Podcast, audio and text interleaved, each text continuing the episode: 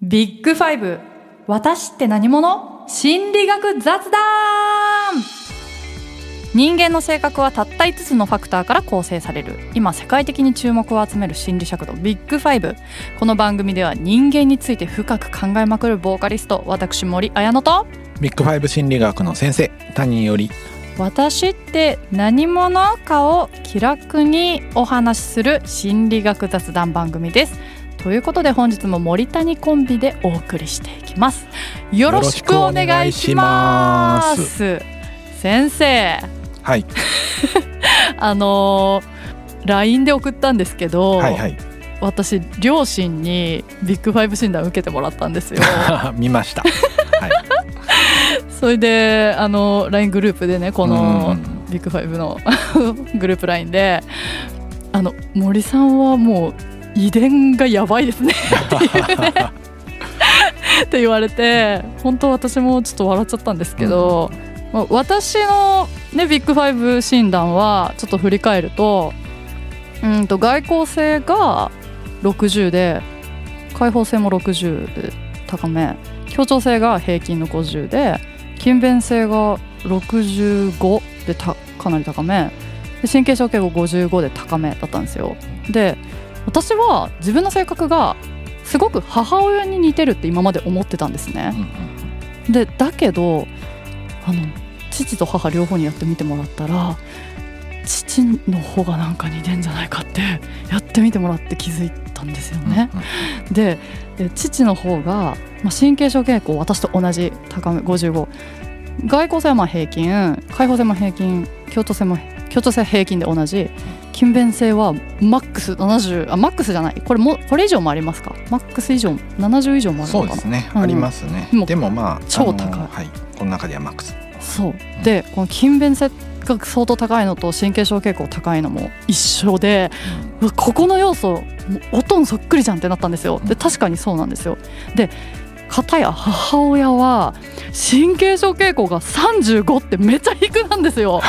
びっくりしてであと勤勉性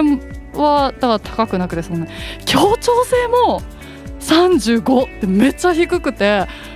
で、まあ、外交性と開放性が高い高めなのは母親譲りだなって、うん。それもすごい納得したんですね。だからこの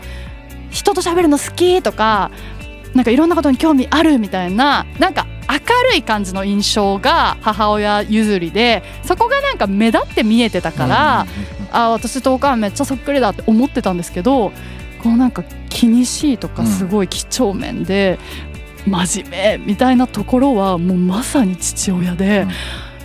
この二人の子供だなって思いました。そうですね。ある程度親子のね類似性っていうのはね、えーあるとは思いますし、えーうん。そういうのを認められてるのであるんだと思います、ただまああのずっとお母さんにだと思ってたわけなんですけど、お父さんの影響もね、えー今回見られて面白かったんじゃないかと思います。そうですね。よくその遺伝の話をするとはい。多くの人は、えー遺伝っていうとどういうことをイメージしますかってあのうんうん。聞いてみると、親と子供の顔が似ているっていうのがなんか遺伝のイメージっぽくって私お母さんとすごいそっくりなんですよとか私の顔お父さんと似てるってよく言われまうんうんうん。すとか、まあ学生さんとかも言うんですけれども、うん。実際にはやっぱり両方の影響を受けてたりしてて、鼻の形はお父さんからとか、唇の厚さはお母さんからで、えー目は眉毛は耳はみたいな感じで、それぞれのパーツにですね、うん。いろんな影響を受けてるわけですよね。で目立ったところを見てですねお母さんにとかね思ったり、えーするわけですよね。目元だけでね。でもよくよく見てみるとね、えー頬の形はお父さんだったりするようなところがあって、現実的には結局お母さんの顔を再現するなんてことはなくてですね、うん。うん基本的には全く別の方、えー顔立ちにはなってるわけですよね。うん。だから目立ったところだけ、えーお母さんにだっただけでよくよく見るとお父さんの影響もあるのが分かって面白かったですね。面白かったです。次はちょっと弟にやってみてもらおうかなと思いそますぜひ見てください。そしたらまた報告します。はい、はい。それじゃあ今日の本題に行きましょう、はい。これまで4つのテーマそして全7エピソードにわたってお送りしてきた「私の心はどこから生まれてどこに行くの?」ビッグファイブの形成と進化論編、えー今日はこのシーズンのまとめとして育つとは育てるとはというテーマで子育てや教育を中心にお話ししていきます。それでは始めていきましょう。ビッグファイブ。私って何者？ということで本日はまとめ編育つとは育てるとはというテーマでお話ししていくのですがまあこれまでのね話の中でうんそれこそ私が最初に喋ったあの遺伝、うんうんうん、親のじゃあ遺伝がどれぐらい影響してるのかとか。だけどその育った環境がやっぱりかなりビッグファイブの形成には影響を受けるのかみたいな話もたくさんやったじゃないですか。うんだからやっぱり育つ環境だったり教育っていうのはめちゃくちゃ大事ですよね。そうですね。本当にね、であのもうものすごくさまざまな性格の人間がいて、もう同じ人間なんて一人もいなくて、うんまあ、多様性じゃないですか、そう思うと教育ってあのこうあるべきだって決めつけて教育するのって良くない気がしますよね。そうですよね、うん。少なくともあのみんなが明るくした方がいいっていうのは、あんまり、えー好ましくないかもしれませんよね。特に、えー内向的でですね、うん。おとなしくって物静かにしている子にとってですね、まあ、もっと大きな声で挨拶しなさいだとかですね、うんうん。もっと明るくいつも笑ってた方がいいよとかですね 余計なお世話だと、えーもうね静かに本読んでるんだから、はい。もうそのままね、えーじっくりとおとなしくしててもいいんだよって言ってあげた方がうん。いいんじゃないのかなとは思いますよね。そうですよ。ねはいなんか自分がじゃあ例えば小学生だった頃とかはい、の、まあ、教育、うん。まあ、いろんな先生がいましたけど、うん。教育と今のじゃあ小学生だったり、今の教育多分変わってきてはいますよねそうですね日本の教育もはいきっと。だいぶ変わってきてるとは思います。うんただやっぱり変わるといっても結構ジェネレーションギャップがあると思ってましてあの年齢が、えー上の先生と若い先生では随分考え方も違うんじゃないかなと、えー思います。どのくらいですねあの合わせていけるかっていうとここも個人差もありますし、えーすぐに考え方を変えるっていうのも難しいですよね。そうですよね。自分はそれで生きてきちゃったわけですもんね。そうしかも、えー高齢の先生だとそれまでのね、教員歴も長いわけですから、うん。経験も持ってるわけですから、それを簡単に変えるっていうのもまた難しい話ですよね。うんまあ、ずっとですね性格変えられるかどうかとか生まれつきなのか後からなのかっていう話をねこれまでしてきたわけなんですけど、はい。どっちかというと歴史的にはその経験説、うんうん。えー後から身につくとか変わるっていう考え方の方がまあ優位だったという過去がありまして、心理学でもですね後から身についていくもんだっていう行動主義みたいなね考え方の方が先に広がってるんですね。先天的に決まるとか脳科学が、えー発展したのは比較的新しいのでだから考え方もね変えていかなきゃいけないわけですよね。新しい人間観と私たちは向かい合わなければいけない。ということになるんですよね。昔の人はなんか根性でなんとかなるとかですね。根性根性論もたくさんあったと思いますし、性格はねきっと変えられるっていう考え方も多かったと思うんですけど、そう簡単には変えられないしもともと生まれつきのものも多いよっていうことになってきたのでそうですね。うん。尊重しなきゃいけないですね。それをね。そうですね、それこそあの職業別ビッグファイブで、はい。あの教育ああったじゃないですか、はい。先生。あれで私はあの子供の頃怖い先生例えばあのバスケ部だったんですけど、うんうんうん怖い監督とか先生だと縮こまっちゃって逆に恐怖でうん。いいプレーができなかったりし,、たんですよね。であとピアノもうん。すごい厳しい怖い先生だとやばいあのミスしちゃダメだって思って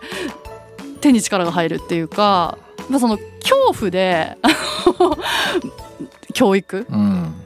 することってでもその厳しさみたいなものも大事かと思うんですけど私は実、まあ、それが子供の性格にもよりますね。うんそうですね。それが平気であの厳しくされればされるほど頑張れる子もいるだろうけど、私みたいにあのこれは神経症傾向ですかね、うん、あのビビっちゃって、はい、あのパフォーマンスが発揮できないってなるタイプもいるから、私は自分がそうだったんであの大学卒業してピアノの先生をやってた時期とかは、うん、怒ることは絶対しなかったんですよ、なぜなら自分が怒られていい演奏ができなかったからだからもういかに楽しいって思わせるように教えようって思ってあのやってたんですよね。素晴らしい。だけどそうすると、はい、あの不真面目な子は 全然練習してこなくて一生同じ曲でまたこの曲やるみたいになっちゃうから うわ時には厳しくビシッとやらなきゃいけないのかなとか難しいと思いましたね。そうですよね。実際に教える側をやってた時も、はい、でもやっぱり萎縮しちゃう子に対して、うん、その厳しくするのはあんまり良くないなっていうことは森さんが思ってた通りだと思いますね。今やってたので正解なんじゃないかなと思いました、はい、逆にあんまり萎縮しなくて太いやつですね、うん、そういうのが練習せずに来るわけですから それは叱ってもいいんじゃないかなっていう気もしましたね。やっぱ人に合わせてどういう指導をするか。そうですよね。はい。全員ですねあの本当に、えー、気にするのをやめさせるとかですね気にしいの子はね、えー、直すみたいなことはやっぱりやらない方がいいんじゃないですかね。ちょっと落ち込みやすい子とかね神経質な子とかはその子に合わせてあげた方がいいんじゃないかと思います。その子の個性をまあ尊重するということですね。そうですよね。先生実際その大学で教えていて、はい、生徒さんっていろんな生徒さんいますよね。そうですね。はい。なんか心がけてることとかあるんですか？しかも内容が心理学を教えるって。そうですね。はい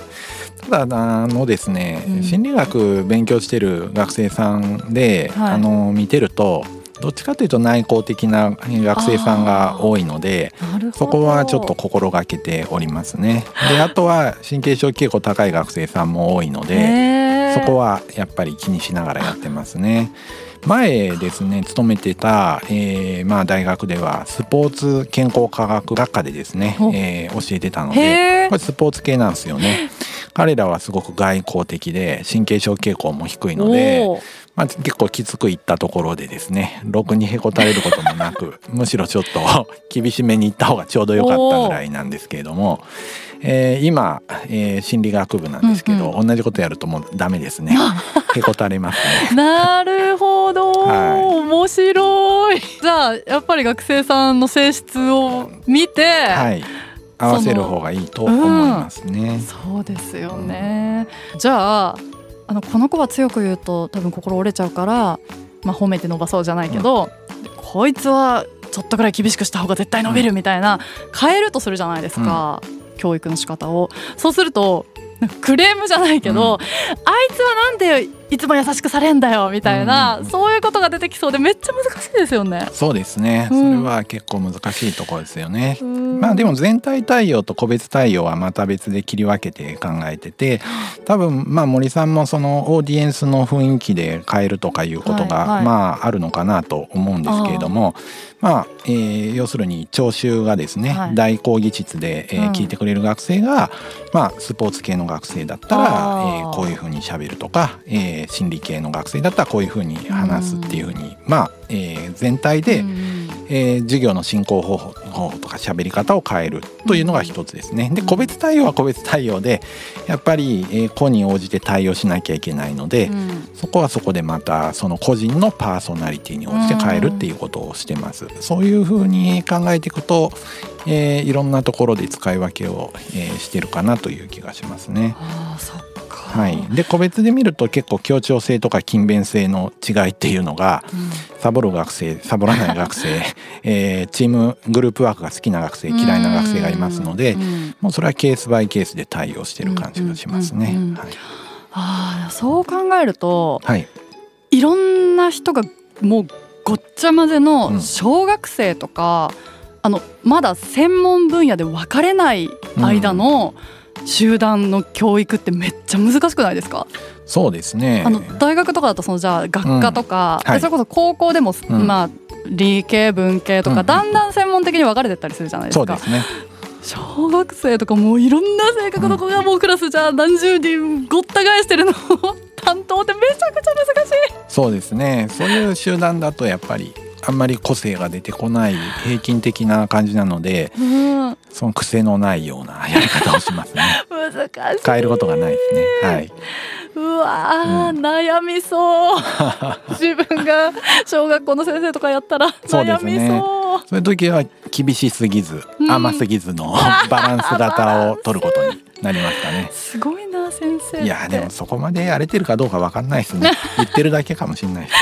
やでもまあそういう観点をちゃんと持ててるかどうかでやっぱ変わってきますよね。はい、あそっか。今結構教育の話になりましたけど、はい、そもそもじゃあそういう学校とかに行く前の子育て、はい、ね赤ちゃんからね幼少期の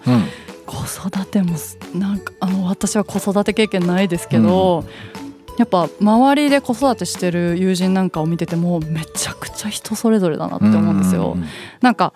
例えばわーって泣いてても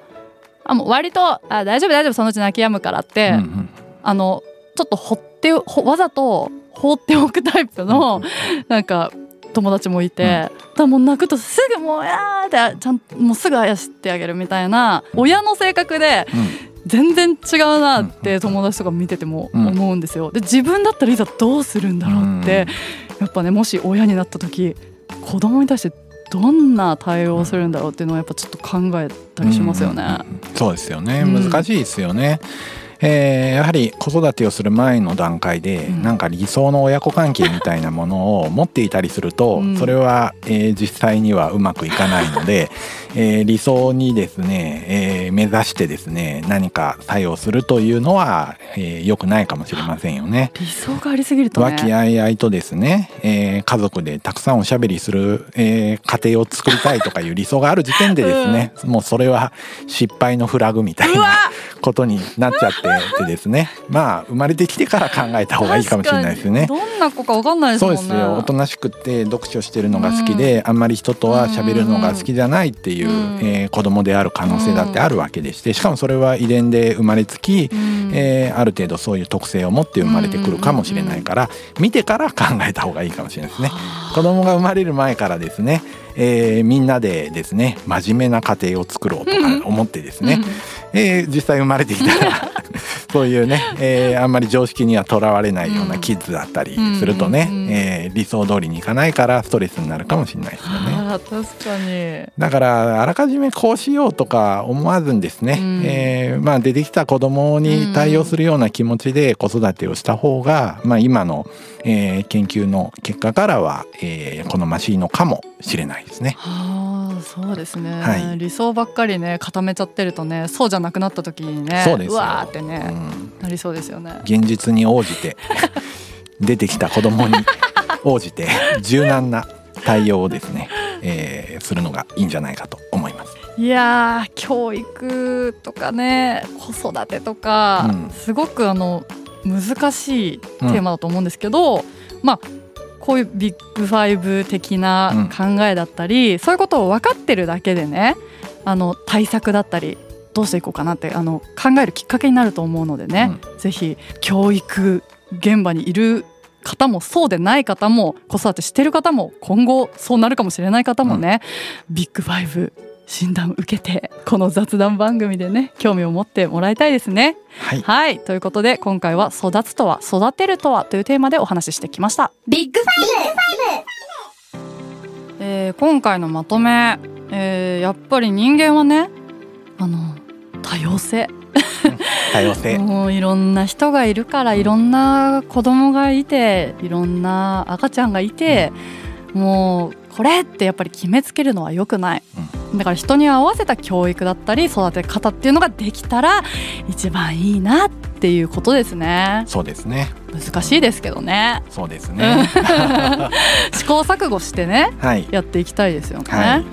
い、でなんかやっぱりよくイメージとしては学校のあの校訓とか、うん、バンって貼ってある明るく元気に朗らかに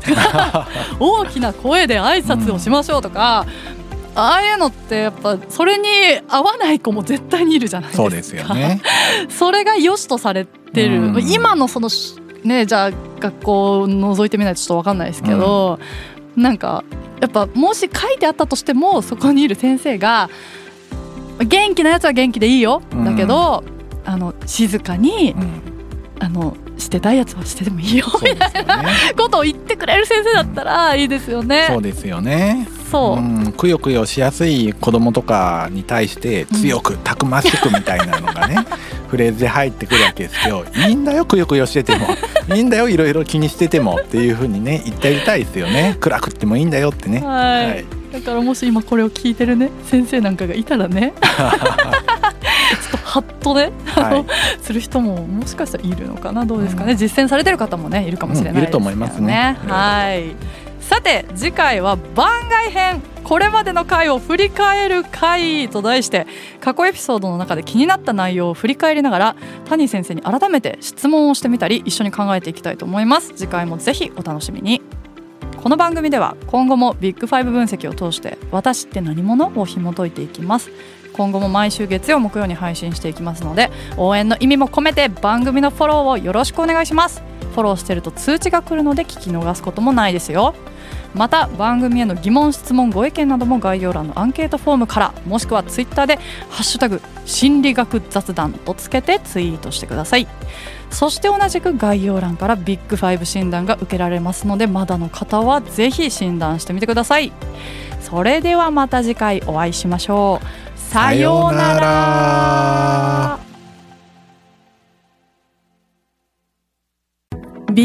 ブ私って何者？心理学雑談では月額500円でサポーターを募集しています。サポーターになっていただいた方には番組オリジナルステッカーをお送りして月1回の収録の一部を見学してもらいながら質問にも答えていこうと思います。詳しくはこのエピソードの概要欄からチェックしてください。